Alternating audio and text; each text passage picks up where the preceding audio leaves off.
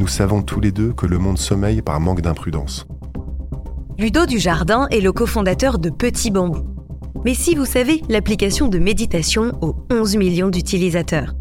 Pour Ludo, une entreprise se crée à partir de ce que sont les gens et pas à partir d'un dogme. Résultat, quand on lui demande de définir sa culture d'entreprise, eh bien, il ne nous présente pas des mots, mais bien des actes. Peu d'assignation de tâches, de l'apprentissage encore et encore, et surtout de l'authenticité et de la transparence.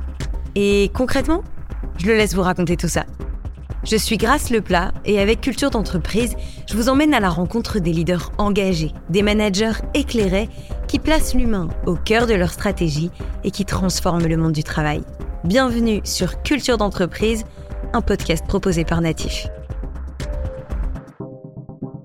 Bonjour Ludo. Bonjour Grace. C'est trop sympa de t'avoir ici parce qu'en fait on n'est on est pas très loin, tous les deux on est vraiment voisins. Ouais. Pour le coup, t'as fait quoi 10 mètres pour venir dans le studio? J'ai fait, euh, ouais, ça, pas plus. 10 à mètres. péter. Ouais, exactement. Bon, ça fait prendre l'air, c'est sympa. En plus, il y a du soleil. Exactement. Et, et ça, c'est important de le dire quand même, ça arrive pas tout le temps. Je suis ravie de te recevoir pour euh, cet épisode qui va être euh, cool, j'ai envie de Ouais, dire. plaisir partagé, vraiment. Euh, on va parler de, de Petit Bambou, Oui. qui est euh, l'application, la boîte en fait que tu as montée il y a une dizaine, cofondée il y a une dizaine d'années, et qui est une appli de méditation. euh, je pense que les auditeurs doivent connaître. On a notamment cette image du, du moine qui a été dessiné, c'est ça? Ouais, ça, c'est un, c'est un moine. euh, il est rigolo ce logo parce qu'il est assez, euh, il est assez euh, différent de ce qu'on Oui. a de- des autres logos en fait. C'est euh, et je me souviens quand j'ai créé cette entreprise, le- j'avais un ami qui dessinait de la bande dessinée et je lui avais demandé de me dessiner un moine mais qui se prend pas au sérieux. Je voulais quelqu'un qui inspire pas trop la sagesse, quelqu'un qui soit rigolo, qui soit voilà. Et il m'a dit en mode petit scarabée. J'ai dit bah oui en mode petit scarabée, Ouais. qui est l'expression consacrée. Et quand il m'a rendu le dessin, il m'a dit non petit scarabée, tout le monde dit ça, on va dire plutôt petit bambou. Et Ah, c'est comme ça que c'est venu comme ça que c'est venu. Ah, c'est énorme, je savais pas. D'accord. Ah, c'est marrant. Et je l'aime beaucoup. Je l'aime beaucoup ce logo. Euh, je l'aime beaucoup. Mais oui, mais en fait, il est, euh, il est sympa. Tu vois, nous, dans les podcasts, on travaille aussi souvent, du coup, sur les visuels, les vignettes, comment créer quelque chose qui, euh, qui marque, mais qui soit simple. En fait, c'est, hyper compliqué. Donc, euh, c'est, bien joué. C'est, pour le coup, je pense que tout le monde s'en souvient bien. Ouais, et puis tu vas voir, on peut relier ça à la culture d'entreprise en fait, parce que c'est euh, s'autoriser la liberté de faire exactement comme on veut, fait partie de notre culture. Et donc on a dit, voilà, moi je voulais un logo qui soit différent de, des logos qu'on voit, avec une flèche qui monte évidemment, ou avec des trucs très euh, très impactants. Bah moi je veux un moine qui se prend pas trop au sérieux. Ouais, c'est génial, c'est parfait parce qu'en plus tu fais mon travail, donc tu, tu fais le lien avec la culture d'entreprise. Euh, justement, donc euh, petit bambou, euh, au- au-delà, on va parler de l'application. Évidemment, c'est une appli qui cartonne, 10 millions d'utilisateurs. Ouais, on arrive à 11 là, 11 millions. 11 millions d'utilisateurs, euh, présente dans 40 pays. Alors c'est ce qu'on dit, puis finalement on a regardé dans combien de pays on est présent. En fait c'est 5 190. 190 pays. euh, je crois qu'il y a deux pays dans le monde où, enfin je sais pas exactement. Je Ah bah oui, c'est ça, j'étais les- en train de me dire, il y a combien de pays dans le où- monde où il n'y a jamais eu d'utilisation, mais il y a des utilisations un peu partout. Je crois qu'il n'y a personne en Corée du Nord et dans je sais plus quel autre pays. Mais du mais coup, le- vous l'avez traduit dans toutes les langues? Non, non, elle est traduite juste. Elle est, enfin, juste. Hum. Souvent, quand on dit juste dans une phrase, c'est que c'est beaucoup plus compliqué. Parce que ça, vrai. elle est traduite en six langues. Elle est euh, donc en français, en anglais, en allemand, en italien, en néerlandais et en espagnol. Super, franchement, c'est une super, une super réussite euh, internationale, du coup. Euh, pour aller directement dans la culture d'entreprise de Petit Bambou, euh, donc c'est une entreprise que tu as cofondée il y a une dizaine d'années, qui forcément est centrée, j'imagine, autour de la méditation. Pas tant que ça. Pas tant que ça, en fait. Ah oui. Évidemment, on est, on fait de la méditation, et, enfin, on propose une application de méditation et de respiration, mais c'est, euh, c'est pas du tout un critère de recrutement de sa- savoir ou d'aimer la méditation. D'accord. Euh, et, euh, et pour tout vous dire, dans le bureau, je pense qu'il y a bien la moitié de personnes qui n'ont même jamais médité. Jamais utilisé l'appli. Bah, ils l'ont utilisé pour la développer, ou pour la tester, ou pour voir à quoi ça ressemblait, mais qui n'ont pas pratiqué de méditation sur leur coussin, euh, tranquillement, avec, euh, En avec même- l'application. En même temps, la méditation, moi non plus, j'en pratique pas du tout. J'imagine que toi, t'es pas né avec non plus. Il y a un moment de vie aussi où on a besoin d'une rencontre, de quelque chose. Enfin, T'as absolument raison. Et en fait, d'ailleurs, nous, on n'incite pas les gens à méditer. C'est aussi une, une espèce de particularité pour Petit Bambou. On pourrait dire, il faut méditer, c'est bien parce que blablabla, blablabla. Et en fait, nous, notre façon de voir les choses, c'est plutôt de dire, quand on se sent invité soi-même par la méditation sans stimuli extérieur, à ce moment-là, nous, on propose le meilleur outil pour ça. ouais. Et euh, mais on va, on essaye de jamais dire aux gens, essayez la méditation, c'est bien. Mm. On dit par contre, Si vous sentez qu'à un moment il y a un décalage dans votre vie, que vous avez besoin d'un peu de recentrage, il y a quelque chose qui va pas trop et vous savez pas quoi, et que vous dites peut-être que la méditation est un, bon outil, une bonne pratique pour moi, à ce moment-là, on dit bah, surtout allez-y et puis euh, voilà. Ok. Bon, en tout cas, si c'est pas la méditation, j'imagine que le bien-être du collaborateur, il est quand même euh, au cœur de où il, il a influé, infusé, disons, sur la structure et la culture de ton entreprise. Euh, oui, complètement. Alors c'est, euh, j'ai envie de dire, c'est plus lié à moi et mon cofondateur qui au début avons eu envie de créer une entreprise dans le. Alors c'est rigolo parce qu'on réécrit toujours l'histoire a posteriori après. Hein. Mais je pense qu'on était très très attachés à cette notion de, de pas de souffrance dans le travail en fait. Parce que vous aviez vécu vous-même des mauvaises expériences? Alors, plutôt mon associé que moi, en fait, qui était. Euh, moi, j'ai toujours créé mes entreprises, donc j'ai toujours insufflé ma culture dans les entreprises que j'ai créées. J'ai jamais, quasiment jamais été salarié, deux fois. Je me suis fait oh. virer deux fois au bout d'un an et demi. Et euh, justement, par non-adéquation de ma personnalité avec la culture de l'entreprise. Et le, plutôt mon associé, ouais, qui. Euh, il n'a pas vraiment fait un burn-out, mais il s'est arrêté un, petit peu avant. Et il a commencé à pratiquer la méditation, justement, au moment où il avait besoin de se recentrer.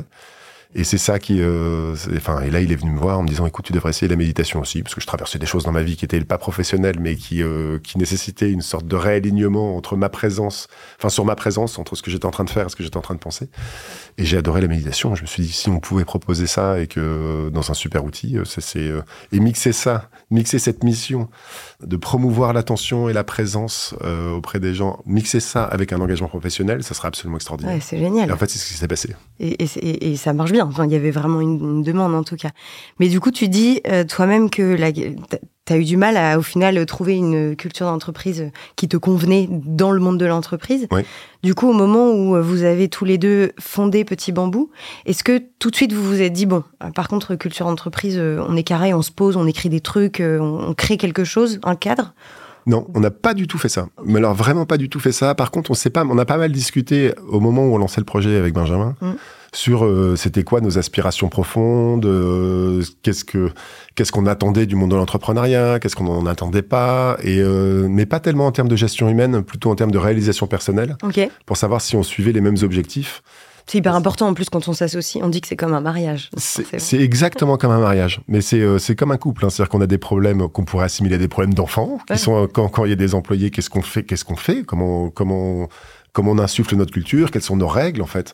Et euh, quand il y a de l'argent, on a des problèmes d'argent. Qu'est-ce qu'on en fait? Quand il y en a pas, on a des problèmes de réaction par rapport à l'argent. Tout à fait comme dans un couple. et, euh, et, on a surtout, je trouve, des questions de réalisation personnelle qui se retrouvent aussi dans les couples. En fait, c'est qu'est-ce qu'on attend de la vie, en fait? Qu'est-ce qu'on attend de et, euh, et ça, c'est très difficile de s'aligner avec les associés. C'est pour ça qu'il y a autant d'ailleurs de, de divorces d'associés, en fait. Hein. Et pareil, on parle de mariage, mais euh, ce, mariage avec l'associé, il peut se faire avec les collaborateurs. On en parlera un peu plus tard. Absolument. Mais la question du recrutement, euh, qui chez vous est aussi très intéressante. Mais d'abord, pour revenir sur, euh, sur Petit Bombou, sa culture d'entreprise, comment tu la définirais? Alors je fais toujours très attention aux mots parce que il y a, lorsque, attention, je vais citer un philosophe qui s'appelle Wittgenstein que personne ne connaît, ça va me mettre dans un niveau intellectuel très élevé. Il est allemand? Je sais même pas en fait. Oui, probablement qu'il est probablement qu'il est plutôt dans la partie est de l'Europe, enfin par rapport à la France en tout cas, euh, et qui dit que en fait les mots n'ont pas le même sens pour chacun et donc mm. en fait que la, la, notre capacité, enfin l'utilisation du vocabulaire en fait est souvent enfin, génère souvent des, des, des, conflits, en fait. Et j'ai envie de dire, ça a fait des morts, ce truc-là, parce que même le mot Dieu n'avait pas eu la même signification pour tout le monde. Et on, voit, on voit bien dans l'histoire de l'humanité ce qui s'est passé avec euh, l'interprétation de ce mot. Et donc, du coup, j'aime pas trop, moi, quand on parle de culture, mettre des mots dessus. Et donc, comment définir la culture de Petit Bambou? Eh ben, c'est difficile. Des actes, des actes. Ouais, exactement. Moi, j'aime beaucoup le, j'aime beaucoup tout ce qui euh, tient à notre quête d'authenticité. C'est et je définis l'authenticité parce qu'on comprend pas la même chose. Euh, j'ai défini notre authenticité comme aller à la rencontre de nous-mêmes et savoir qui on est vraiment, en sachant que cette authenticité, elle, euh, elle est assez liée à notre identité, mais elle bouge aussi parce que l'authenticité, on pense pas la même chose quand on a 20 ans, quand on a 50 ans. Et elle est toujours au contact de son authenticité et de faire à partir de qui on est. Mm. C'est-à-dire qu'une entreprise, elle se construit à partir de qui sont les gens et pas forcément à partir d'un dogme qu'on dirait voilà sinon si on part d'un dogme on va tous tomber sur passion intégrité honnêteté euh, bienveillance, et gratitude. Et donc en fait et ces mots-là n'ont plus le même sens parce que pareil le mot gratitude qui est un mot merveilleux mais personne ne le connaît de la même façon en fait ou l'interprète de la même façon. Donc euh, donc si je dois retenir une valeur c'est enfin une valeur c'est euh, aller toujours au contact de son authenticité pour agir à partir de qui on est et pas par, pas par rapport euh, pas agir à partir de ce qu'on pense qu'on devrait être. Mm. et ça concrètement dans le quotidien d'un collaborateur, ça se traduit, ça se traduit comment? Comment être authentique? Alors ça se traduit par euh, pas mal d'invitations, nous, à, aller cheminer vers son authenticité. Donc évidemment, il y a la méditation, nous, qui nous paraît être un bon outil. Et, euh, et puis c'est accepter que l'autre n'est pas au même endroit sur le chemin et puis euh, il est peut-être plus loin, il est peut-être sur, sur une authenticité qui est compatible ou incompatible avec la nôtre. En fait, ça, ça se trouve, il se trouve que les authenticités sont très généralement très très compatibles. Et concrètement, en fait, le, oui, alors c'est vrai que ça fait un peu éthéré quand je dis ça parce que c'est euh, c'est des grands mots et c'est pas très concret et pratique. Mais moi, je suis très marqué par. Euh, j'ai été euh, un élève montessorien quand j'étais enfant. D'accord. C'est-à-dire quand j'allais à l'école, on me disait pas quoi faire. On me, on on me laissait découvrir. On me laissait découvrir. Et donc du coup, j'ai toujours appris depuis mon propre plaisir d'apprendre. C'est-à-dire que j'ai jamais été cette tête vide qui s'assoit sur une chaise et puis euh, avec un professeur qui reçoit et on me remplit la tête. Je suis toujours venu avec une énergie d'apprendre moi, mm. euh, par moi-même, avec le plaisir. Et quand on a du plaisir à apprendre, on apprend évidemment beaucoup plus vite. Mm. Et donc je pense qu'on pourrait parler de cette culture-là chez Petit Bambou. C'est-à-dire qu'il y a très très peu de management, très très très très peu d'assignation de tâches. En fait, les gens viennent avec leur envie de contribuer à notre projet et le, alors évidemment, ils contribuent en fonction de leurs compétences. Bien sûr. Oui. Et donc ils, ils, ils déploient en fait leur, leur, énergie et leur envie de contribuer dans leur champ de compétences. Et c'est ça qui forme le collectif de Petits Bambous en fait. D'accord. Et du coup, ça, par exemple, il y a tout. J'imagine que là-dedans, il y a toute cette notion du temps.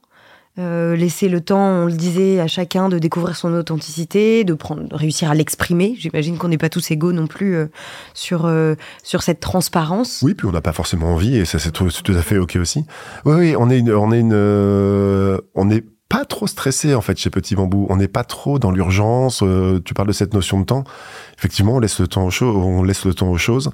On a quand même une injonction, c'est d'être à notre pleine puissance et le, mot puissance étant aussi, encore une fois, très euh, porteur de beaucoup de sens, mais c'est que si on peut faire beaucoup, il faut faire beaucoup. Mm. Et si on, si dans une, un moment de notre vie, on peut faire, euh, on peut faire euh, beaucoup moins, eh ben faisons beaucoup moins, mais faisons pas moins que beaucoup moins. Mm. Parce que je, moi, je considère qu'on a beaucoup de plaisir au travail, on a beaucoup de plaisir dans la contribution à une mission à partir du moment où on a donné son plein potentiel. Mm.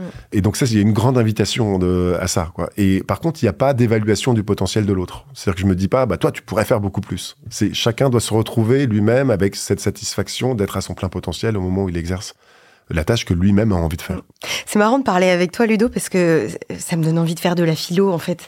Parce que tout ce Je suis que tu dis, de philo. les mots que tu emploies, le, fait de parler de puissance, donc à un moment, on est aussi dans une entreprise, est-ce qu'on est donc dans cette logique euh, capitaliste, puissance? C'est des termes très, euh, j'allais dire masculins, mais pas, pas, forcément, mais très euh, virilistes. C'est un mot féminin quand même. Hein. C'est une puissance. Hein. Oui, non, mais c'est vrai, c'est vrai aussi. Non, non, mais bien sûr, mais je veux dire. on est sur une asso, tu vois, qui est une asso sur une, une entreprise qui est tourner vers le bien-être, euh, vers, euh, tu disais, l'authenticité, le, temps. On prend le temps, on calme les choses.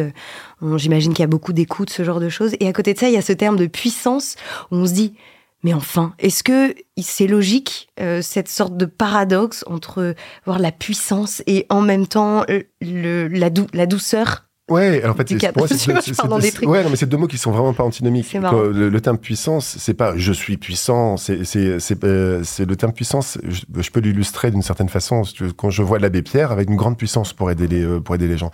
Et ça aurait été dommage, mm. en fait, qu'il n'utilise cette puissance que pour aider dix sans-abri.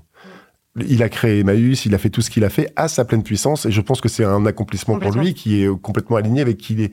Et donc les gens qui ont cette puissance, et euh, surtout faut le faire. Mm. on peut pas priver le monde de, cette puissance. Et ensuite, euh, il n'y a pas d'injonction à développer sa puissance. Mm. C'est pas, j'ai pas envie de dire à quelqu'un, oh là, tu devrais être plus puissant, ou tu devrais pas. Donc c'est là où ça devient beaucoup moins masculin et viriliste. C'est beaucoup plus doux en fait. C'est le potentiel, le potentiel qu'on a, surtout utilisons-le. On peut pas, enfin, j'ai presque envie de dire, on peut pas priver le monde de ce qu'on peut lui apporter si on peut l'apporter. Ce serait vraiment trop dommage. Et donc, du coup, euh, faisons-le. Mais ça peut se faire dans une grande douceur, en fait. Il n'y a pas, y a pas besoin de, encore une fois, il n'y a pas d'injonction à être puissant. Euh. casser les murs. Euh, non, pas du tout. Ou écraser les autres, ou toutes ces choses-là, quoi. vous êtes combien aujourd'hui chez Petit Bambou? Aujourd'hui, on est 25. On est 25 salariés plein temps, et euh, mais Petit Bambou est bien plus grand que ça en fait, parce qu'on a, on a un collectif de 70 instructeurs euh, de méditation qui, euh, qui gravitent autour de nous, qui gravitent avec nous, pas autour. Ce serait, enfin graviter c'est plutôt autour, mais qui sont, donc ils font partie de notre, ouais, font partie de notre collectif avec qui on travaille, parce qu'on n'a pas d'instructeurs de méditation salariés chez nous. On a décidé de pas avoir des, les gens qui produisent le contenu. chez nous. Et ça, c'était une grande décision un peu stratégique, on peut dire. C'était de se dire, euh, on veut pas se lier avec une seule ou deux personnes ou trois personnes. On veut pouvoir travailler avec tous les instructeurs de méditation parce que eux-mêmes, en fait, ont des grands moments de productivité et puis des moments de moins de productivité. Et ils ont envie de parler d'un sujet. Et si on travaille avec 70 personnes, bah, il y a 70 sujets peut-être qui peuvent arriver. Et, euh, et, donc, on est ravis de ça. Oui, ça doit être hyper enrichissant. Euh, sur ces, euh, ces 25 personnes, par exemple, est-ce qu'ils font de la méditation de midi? Est-ce qu'il y a des cours de yoga? Est-ce que vous donnez des, des, moments comme ça, très très ciblés pour euh, atteindre son authenticité ou trouver des moments de, de, de calme? Oui, on, a, on, a, on médite tous les midis à midi. D'ailleurs, en tant que voisin, vous êtes bienvenu si vous voulez venir oh, méditer avec nous. euh, le, on médite tous les midis. C'est une méditation qui dure 16 minutes. Et, euh, quand je dis on médite, c'est, euh, je dis ça même aux entreprises qui, qui veulent travailler avec nous avec Petit Bambou. Je dis rien n'est imposé. C'est-à-dire qu'on propose une méditation le midi et vient qui veut. Des fois, on est trois, des fois, on est huit, des fois, je suis tout seul. J'allais dire, toi, tu y vas tout le temps? Moi, j'y vais le plus souvent possible. Donc, j'ai envie de dire, je peux pas dire tout le temps parce que des fois, je, je suis pris aussi dans mon. J'ai pas envie d'arrêter ce que je suis en train de faire parce que je suis dans mon flow. Mais j'ai envie de dire, sur les cinq méditations du midi, j'en fais aller au moins trois ou quatre par semaine. C'est très rare que j'en rate plus de deux. Ok. Et euh, sur le, du coup, ça, m'amène à, la question du type de profil que vous avez. Donc, tu disais, euh, en final, c'est des développeurs principalement? Alors, on a, on a un tiers de l'équipe qui s'occupe du produit, oui, donc c'est des développeurs, euh, des développeurs, donc il y a ceux qui s'occupent d'Apple, ceux qui s'occupent d'Android, ceux qui s'occupent du web, ceux qui s'occupent du système. On a, on a 10%, euh, mais 10% de 25, ça fait que 2,5, et en fait, ce serait pas très sympa parce qu'ils sont trois, ils sont trois à s'occuper du service client. Ok. Et euh, ça, c'est, ça, et c'est très important pour nous parce que c'est le, pour nous, c'est vraiment le, c'est, enfin, c'est étonnant, les gens ne croient pas, pensent que c'est du marketing, mais c'est le cœur de l'entreprise. C'est la mission même. C'est la mission même, exactement. Et en fait, on est tous au service du service client, mm. y compris moi. C'est-à-dire que quand il y a trop de service client, bah, évidemment, je m'y mets, je viens aider. Et en fait, c'est une vertu qui est très, euh, très importante, c'est que chacun des, de, chacun des collaborateurs de Petit Bambou mm. est au contact des gens qui utilisent le produit. Et donc, quand il y a quelque chose qui va pas, je sais pas, un bruit de bouche dans un audio ou euh, une, une, fonctionnalité qui est pas bien compris, en fait, ben, on est tous là pour résoudre ça. Et en fait, ça, ça marche très très bien comme ça. C'est-à-dire que le, de, la responsable du service client est, ma boss, concrètement. Oui, ouais, c'est marrant. Ah oui, totalement. Et justement, donc 25, euh, Comment vous recrutez? Du, coup, j'imagine que ça fait 10 ans que vous existez, vous êtes que 25. Tout doucement. Oui, vous ne devez pas recruter. Ouais. En fait, j'ai envie de protéger cette culture d'entreprise. Et euh, c'est assez. Euh, alors, il y a deux choses que j'ai envie de dire là-dessus. J'ai envie de protéger cette culture d'entreprise. Et si on grandit trop vite, en fait, chaque personne qui arrive dans une culture d'entreprise modifie un tout petit peu Les, les, les frontières perméable de la culture d'entreprise. C'est pas des frontières avec des murs, hein. ce sont des frontières qui sont très euh, très mobiles. Et donc si on si on recrute trop de personnes en même temps, en fait, bah, ces frontières elles deviennent un petit peu plus difficiles à percevoir pour les autres. Et donc je, on recrute tout doucement. On recrute. Euh, j'ai deux j'ai deux critères pour euh, le recrutement. J'ai c'est je veux sentir que la personne est intelligente. Donc ça c'est purement de la perception. Ah oui, oui, hyper subjectif. Je, me dis hyper subjectif, donc c'est vraiment mon ressenti, et je veux qu'elle soit capable de créer, enfin c'est aussi un ressenti, capable de créer des interactions positives avec les autres. D'accord. Et si je trouve que quelqu'un est intelligent et crée des interactions positives, il peut exercer n'importe quel métier chez moi. C'est-à-dire que le et pourquoi ces interactions positives, c'est que le monde du le monde de, le monde dans lequel on évolue évolue hyper vite. Et donc en fait une compétence qu'on a en année zéro, elle est elle est probablement caduque en année n plus 3 et la façon avec laquelle on va rester de redévelopper ses, ses, capacités, tout ça, c'est par les interactions qu'on a avec les autres. Et c'est donner envie aux autres de nous aider, peut-être de nous ouvrir sur d'autres choses. Et ça, ça se passe très bien quand il y a des interactions positives. Les gens qui sont très renfermés et qui ne génèrent pas d'interactions positives, bah, s'isolent pas mal et, et, finissent par ne plus faire partie du collectif aussi, aussi bien que ce que j'aimerais que, que ça soit. Mais j'imagine que c'est pas toujours facile dans le sens où, euh, bon, on a parlé un petit peu de l'école, de toi, ton éducation Montessori, qui est vraiment une éducation qui pousse à l'action au final. Oui et au-delà même de l'action, le, le, parrainage, j'ai envie de dire, les, grands qui accompagnent les plus petits ou celui qui sait qui accompagne celui qui ne sait pas. Mais ceux qui ont suivi l'école classique, disons, ou qui sont un petit peu plus euh, passifs au final, c'est pas forcément facile de faire euh, un entretien comme celui-là. Oui, au début ils sont perdus. Hein. Oui, au début ils sont perdus et euh, là on a recruté celui qui est devenu notre directeur général il y a un, an et demi. Et en fait, je lui ai demandé de prendre zéro décision pendant les trois ou quatre premiers mois, juste de. Mais, mais qu'est-ce que je fais? Je dis mais t'es là, t'es es là, de regarde, va aider euh, le service client, va t'intéresser à. Prends zéro décision, imprègne-toi. Mm. Euh, et encore une fois, fais ça tout doucement. Euh, flûte, j'ai perdu mon idée. Pour... ah oui, si. Et il m'a dit, il m'a dit, euh, il a fait son rapport d'étonnement. Il m'a dit, en fait, euh, j'ai adoré, j'ai tout désappris. Ah, c'est génial. Et donc j'ai passé j'ai passé quatre mois à désapprendre ce que je savais. Il venait d'Accenture, euh, donc c'est un tout petit peu plus, je pense, euh, euh plus euh, top down ou plus ou, plus bon, on, fait, on, gère des tâches. Mm. Que là, il dit j'ai désappris et là je suis en train de réapprendre une nouvelle façon de travailler. J'adore, j'adore, j'adore, j'adore. Et là, je me suis dit, bon, bah, super, c'est vraiment le recrutement qu'il me fallait. Parce que la personne qui est capable de désapprendre et qui a l'humilité de désapprendre et pas d'arriver justement avec le mauvais côté de sa puissance, mm et qui recrée sa puissance mm. en fonction de notre culture d'entreprise, c'est peut-être ah, qu'un bon recrutement. C'est génial. Et en effet, c'est quelqu'un qui, qui, de base, a un a priori euh, positif sur les choses, qui reste hyper ouvert. C'est hyper important. Ouais. Alors, évidemment, là, je, je, fais un, enfin, je fais un peu le malin quand je dis ça, parce que j'ai conscience que les gens qui nous écoutent peuvent dire, oui, mais vous êtes gentil, euh, c'est aussi, euh, le monde de l'entreprise marche pas comme ça. Toutes les entreprises, de toute façon, ne peuvent pas fonctionner. Exactement, exactement. Chaque, chaque entreprise a sa culture propre. Et nous, on a une chance folle avec Petit Bambou. C'est, notre chance, c'est qu'en fait, on a beaucoup d'abondance. C'est-à-dire qu'on est arrivé sur un marché où il y avait une attente ah oui. et on a eu beaucoup de personnes. Enfin, alors on a, on a beaucoup travaillé évidemment, ça ça vient pas sans rien. Mais du coup, on a une abondance et de chiffre d'affaires et de et de d'utilisateurs qui nous permet de fonctionner comme ça. Et de temps en temps, je, je, je dis et j'aimerais bien inviter et inciter les gens qui eux aussi ont cette abondance à fonctionner comme ça. Parce que souvent, les gens qui ont de l'abondance disent j'en veux toujours plus. Mm. Ce que j'appelle euh, se, se, euh, merde, se, battre dans la bataille du forevermore. C'est-à-dire qu'on dit, voilà, on en est là, mais qu'est-ce qu'on pourrait avoir de plus Et qu'est-ce qu'on pourrait avoir de plus? Et, et, à un moment, c'est m'est arrivé en tête qu'on peut pas gagner la bataille du forevermore. C'est pas possible. Il y a toujours plus.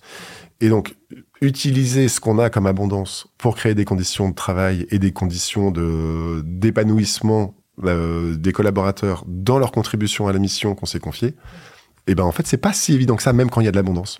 C'est casser complètement la manière de penser pour se recentrer sur l'humain dans la boîte et puis euh, dans euh, enfin là en l'occurrence vu vous vous adressez à monsieur madame tout le monde c'est vraiment l'humain au, cœur de, de, tout quoi de la mission de la boîte de tout. Absolument j'ai un ami comme ça qui a défini un seuil de prospérité pour son, entreprise je trouve ça génial comme concept. Ah, top. Et c'est une grosse entreprise c'est plus de 2000 salariés. Il a dit à partir du moment où on arrive là on est en prospérité et donc on n'a pas besoin d'aller chercher plus.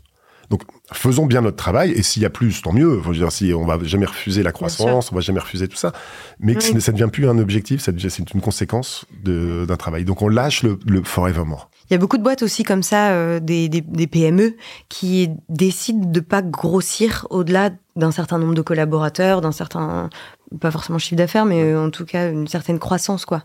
Bah, je trouve ça très juste, hein. parce que dans la définition même d'une entreprise, c'est une entreprise, c'est une entité qu'on appelle entité morale, une personne morale. On peut discuter sur le mot moral, mais, mais c'est autre chose, et qui utilise des ressources pour produire des biens ou des services.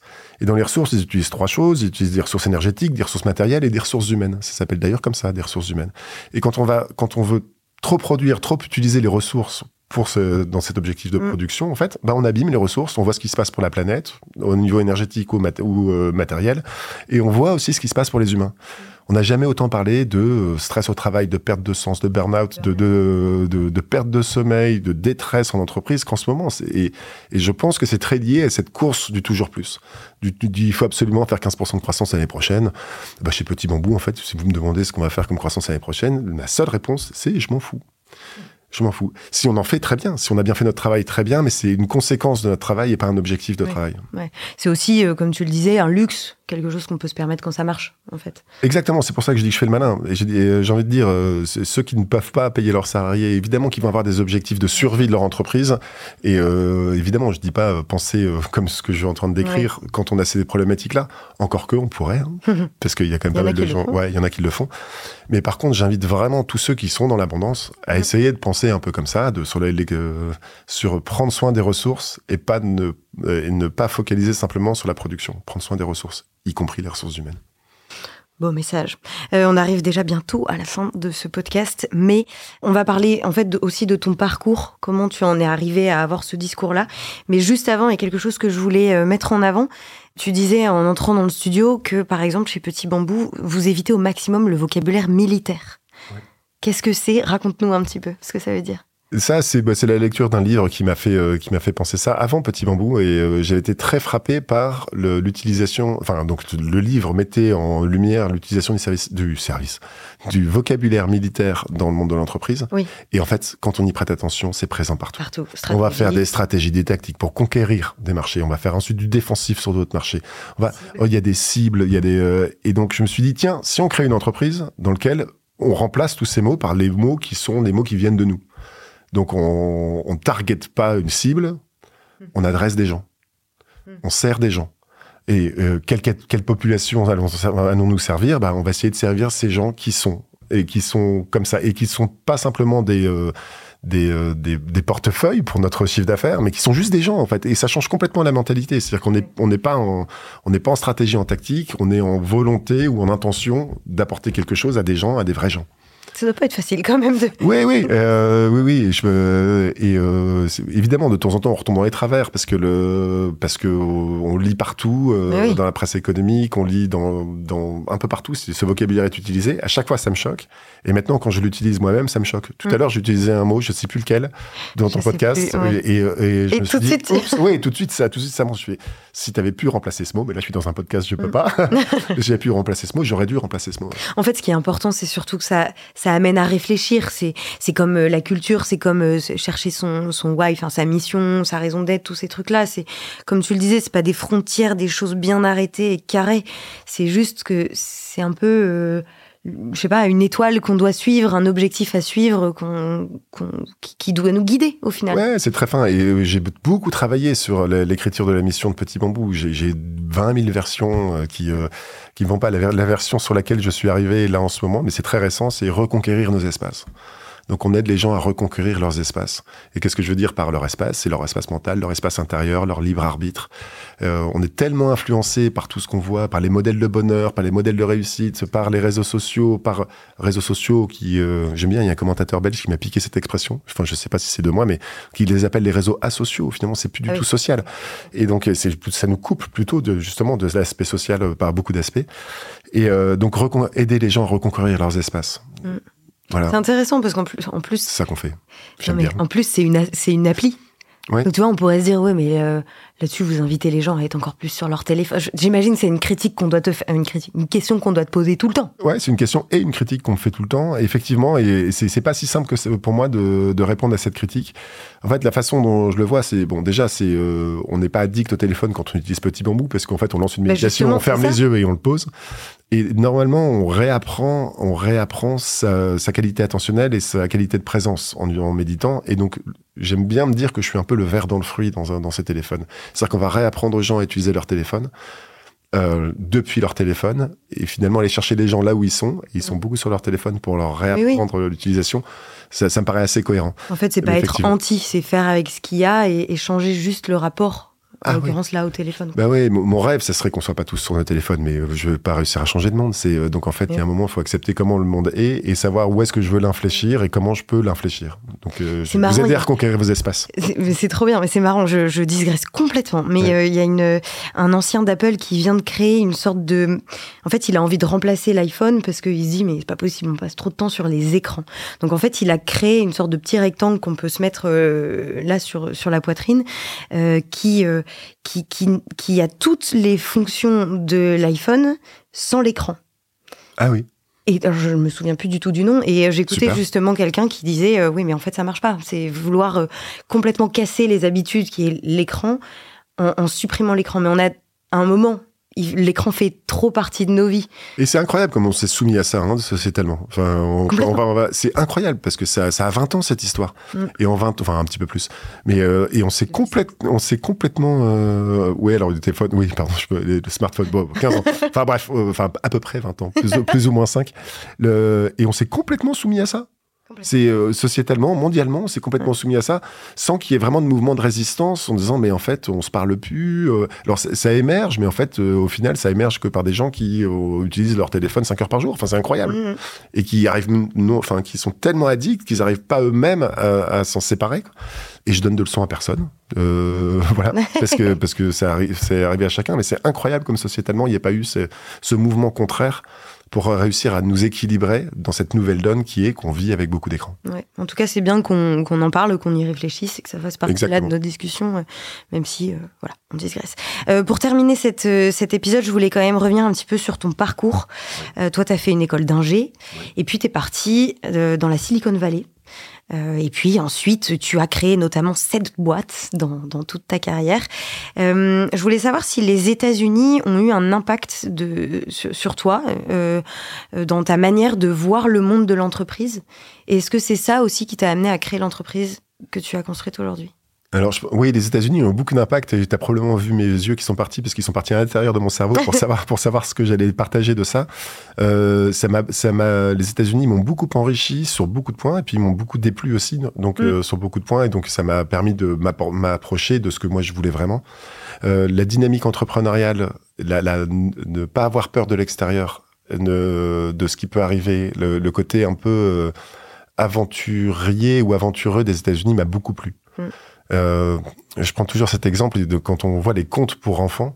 Les contes pour enfants aux États-Unis sont que, des contes où ils partent à l'extérieur de chez eux et ils vont découvrir des choses extraordinaires. Et les contes qu'on raconte aux enfants chez nous, c'est plutôt attention, il y a la chef de Monsieur Seguin par exemple qui est dramatique, c'est-à-dire que c'est attention, l'extérieur est dangereux, il faudrait surtout pas y aller. Et puis en fait, euh, la chèvre qui y va quand même parce qu'elle a envie de découvrir l'extérieur, elle se fait bouffer. Ah, Super. Ouais. Et donc en fait, d'ailleurs, les enfants en, dans- en- en France, en tout cas, on- quand on leur demande de quoi tu as peur, souvent la- le symbole de la peur, c'est un loup. Et c'est ce qui est à l'extérieur de- du confort. Et quand on demande aux Américains de quoi ils ont peur, eux, ils ont peur, si vous vous rappelez de Monstres et compagnie, de ce film, Oui. ils ont peur des monstres qui sont dans leur chambre. C'est-à-dire que l'extérieur est safe. Enfin, l'extérieur, c'est OK, on, on peut les découvrir, il y a plein d'opportunités, et l'intérieur est dangereux, par contre Ah alors que c'est tout à fait l'opposé en France. Mm. Et donc, euh, le, donc ça, ça m'a beaucoup nourri. Euh, ce qui, euh, il y a des choses qui m'ont moins nourri. Je trouve que le dollar roi, le, ces choses-là, et la, la façon très, très dans l'apparence d'exister ou très dans la réussite monétaire d'exister, laisse peu de place à la, la beauté de l'harmonie de- des gens. Et donc euh, voilà, donc euh, j'ai pas, j'ai pas que aimé les États-Unis, mais j'ai adoré cette expérience parce que je suis revenu très enrichi. Et, et justement, on parle de la réussite aux États-Unis. La réussite, c'est quand même quelque chose. euh, Le self-made man. Absolument. Et puis, euh, enfin, oui, réussir, c'est hyper important. En France, on n'a pas forcément la même vision de la réussite. Elle est pas toujours bien vue d'ailleurs. Euh, Est-ce que toi, tu considères que tu as réussi? Est-ce que tu es content de ce que tu as construit aujourd'hui? Est-ce que tu as d'autres projets? Là là là Trois questions, bam Parce que euh, je, il y a beaucoup de choses dans ce que j'ai fait avec Petit Bambou qui vraiment me remplissent d'une joie profonde, profonde. Euh, et il y a des choses qui sont très internes à l'entreprise que, qui me remplissent de joie, et vraiment très fort. C'est très puissant. Mm. Et puis il y a la contribution qu'on apporte à notre mission. Donc euh, j'ai fini par redire de, de reconquérir nos espaces. Et, euh, et je passe euh, tous les jours, et je pense entre 30 et 40 minutes, à lire, lire des euh, témoignages de nos utilisateurs qui me font euh, l'honneur de m'envoyer. Et, euh, et donc ça, c'est en ça, je pense que j'ai réussi une partie de ce que je voulais réussir.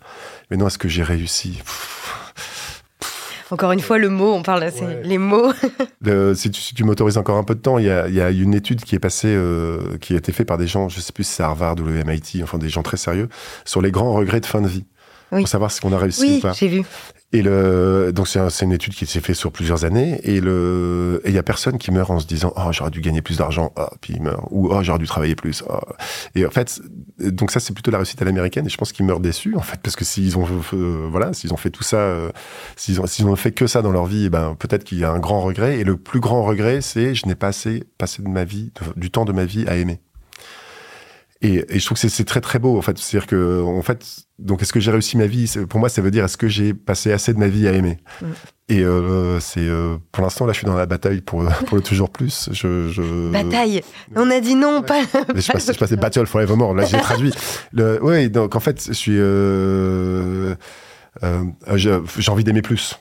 Voilà, j'ai envie d'aimer plus. Donc en, en ce sens, enfin, j'aime énormément, mais j'ai envie d'aimer plus. Là, là, je suis pas encore, je suis pas encore complètement, complètement euh, rassasié ou satisfait. en pleine puissance. Ouais, je suis peut-être pas encore pleine puissance de ma capacité d'amour, effectivement. C'est génial. Bon, merci beaucoup. On arrive à la fin de ce podcast, ça y est. Euh, je t'ai demandé de préparer une petite citation sur le monde du travail, quelque chose qui t'inspire au quotidien. Est-ce que, est-ce que tu peux nous la partager? Ouais, alors j'ai une citation, euh, une citation d'une chanson de Jacques Brel qui, à chaque fois que je l'écoute, euh, me fait pleurer. Cette chanson, cette chanson s'appelle Jojo. C'est pas forcément dans les plus connus, mais c'est une chanson qui, qui, euh, qui a un contexte dramatique parce qu'en fait, il est Jojo, qui est son ami d'enfance, et est mort et il s'adresse à lui depuis le cimetière et il chante ça.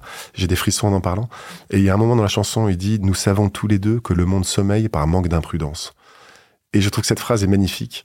Et donc en fait, euh, je, trouve que l'imprudence, vouloir que tout soit sous contrôle, ne pas, oser l'imprudence, pas oser exprimer sa liberté, pas oser euh, être tout ça, ce sont des choses qui nous rendent un peu gris et, euh, et, qui nous font sommeiller. Et donc c'est la citation à laquelle je me réfère de temps en temps quand, quand, quand je me dis allez, on y va, on est libre avec Petit Bambou de faire plein de choses, on y va, on peut faire ça, on peut recruter comme ça, on peut sortir un produit comme ça, exercer notre liberté, même si cette liberté peut paraître un peu imprudente. Euh, et, voilà. Alors, je parle pas d'imprudence de sauter euh, d'une falaise sans rien, hein, sans parachute. Hein. Ça, c'est ça, c'est ça, c'est de la bêtise. Oui, c'est ça, ce que j'allais Mais aller oser de l'imprudence pour se sentir vivant. Mm. Super. Bah, merci beaucoup. C'est une belle. Je, je, ne connaissais pas cette chanson, donc je vais aller C'est triste. Hein. La chanson est triste, hein. ah. mais c'est magnifique. Merci beaucoup, Ludo. Merci. Merci d'avoir écouté cet épisode. Ce podcast vous a plu? Partagez-le autour de vous et abonnez-vous pour ne pas rater les prochains épisodes. Au fait, vous connaissez Natif? Chez Natif, nous mettons la culture de l'écoute au cœur de vos projets. Avec l'audio, on va raconter votre histoire, engager vos collaborateurs et pourquoi pas challenger votre newsletter. Bref, le champ des possibles est dingue. On va révolutionner votre com interne. Rendez-vous sur natifpodcast.fr.